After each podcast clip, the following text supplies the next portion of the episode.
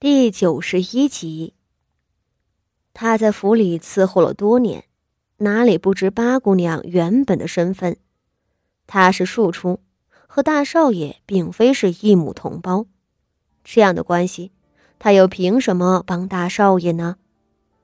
可摆在眼前的事实是，八姑娘骗了自己，哄了大少爷出来，最后得到了徐大将军的慧眼识珠。八姑娘有一点还是说对了，她能救大少爷，而自己没这个本事。奴婢要多谢八姑娘。韩香朝着傅锦仪行了一礼。傅锦仪受了他的礼，从袖子里掏出了几颗分量不轻的金克子，赏给他道：“是我要谢你，多亏了有你。”大少爷才能安安稳稳的活着，我欠你的还有很多。韩香听着就更诧异了，什么叫八姑娘欠自己的？但不论如何，他这一礼算是认了八姑娘了。你将大少爷带回去吧。傅锦仪对他道：“大少爷身子弱，早些回去吧。”我猜过不了两日，老夫人就会请大夫给大少爷治病，或许会给大少爷挪个好些的地方住。易云斋实在是偏远了些。傅锦仪说着，一臂去扯傅德熙的胳膊，然而傅德熙根本不理会他，伸手去拿了第二根箭，朝着靶子搭弓射箭，一箭出去了。他又射了一箭，直到箭筒空空如也，他不肯停下来，朝着韩香伸手大声道：“给我！”韩香无奈的再次奉上一桶箭。父亲一瞧着他痴迷的模样，一时眼眶竟湿了，他叹气道：“罢了，希儿喜欢射箭。”就让他多玩一会儿吧，咱们在这儿陪着他。傅德熙乐此不疲的在靶场上练剑，一次又一次的射中靶心。在疯狂的玩了半个时辰之后，傅老夫人遣人过来，强行带走了他。靶场上的事情，傅守仁已经报给了傅老夫人。相比于傅守仁这个亲爹，傅老夫人这个亲祖母倒是对傅德熙有些疼惜。傅老夫人中意的儿媳是原配陶氏，也曾将嫡长子傅德熙当做眼珠子一般疼爱。后来傅德熙摔伤了，他无可奈何的放弃了傅德熙，但却始终存着一份希望。盼着这个真正的嫡长孙能好起来。他一听傅德熙的射术受到了徐大将军的赏识，很是欣喜，立即吩咐左右，在寿宴结束后，将傅德熙带到他的跟前。虽然知道傅德熙是被傅锦仪身边的下人带出来的，傅老夫人却并不生气，她甚至认为。正是因为傅锦仪是个有福气的，他将傅德熙带出来，才能遇到贵人。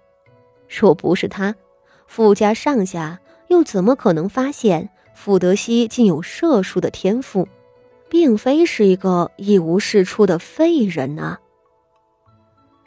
八姑娘，咱们也回去吧。空无一人的靶场上头，孙嫂子给傅锦仪披了一件衣裳。劝道：“天色晚了，景和院那边也该散席了。黄昏风大，您不要站在这儿。”傅德熙已经被景和院的人带走了，傅锦仪一个人站在三排箭靶的前面，手里握着傅德熙方才用过的弓。傅锦仪看着这张弓，半晌笑了。将弓递给了孙嫂子。回去。他点头道，伸手将外衫拢起来，正转身欲走，身后传来一声沉肃的男声，唤道：“傅锦仪。”这三个字缓慢而清晰。傅锦仪一惊，猛地转过身来：“是谁？”他大声道：“方才跟随徐策的宾客们早都散了，哪里又冒出来男子的声音？而且……”对方叫的不是八小姐，而是她的闺名，也就是说，那绝对不是外院的小厮了。傅锦仪回头张望，终于，在靶场后的杨树林子里，闪出一个高大的人影。对方定定站着，面容沉肃，目光仍旧锐利如刀。傅锦一看清了他。有点喘不过气。这位徐大将军的恶名，他是多少知道一些的。当初他在淮南从军，流寇横行，又有白莲教当道。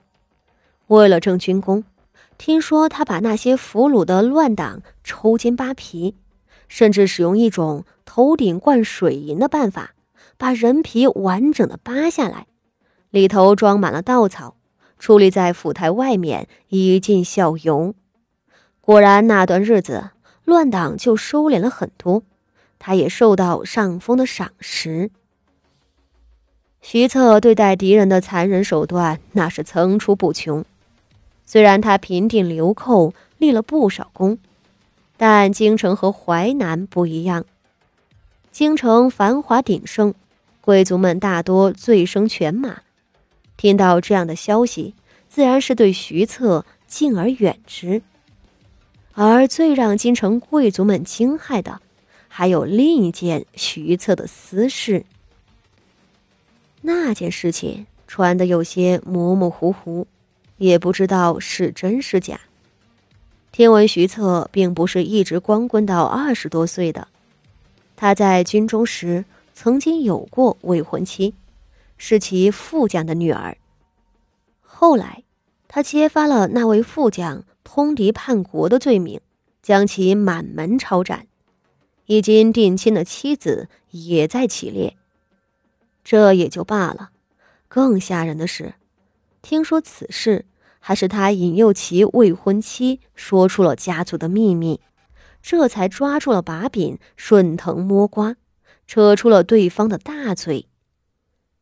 这事儿传到京城后，大家对那通敌叛国没有兴趣，倒是对徐策娶妻的八卦很热衷。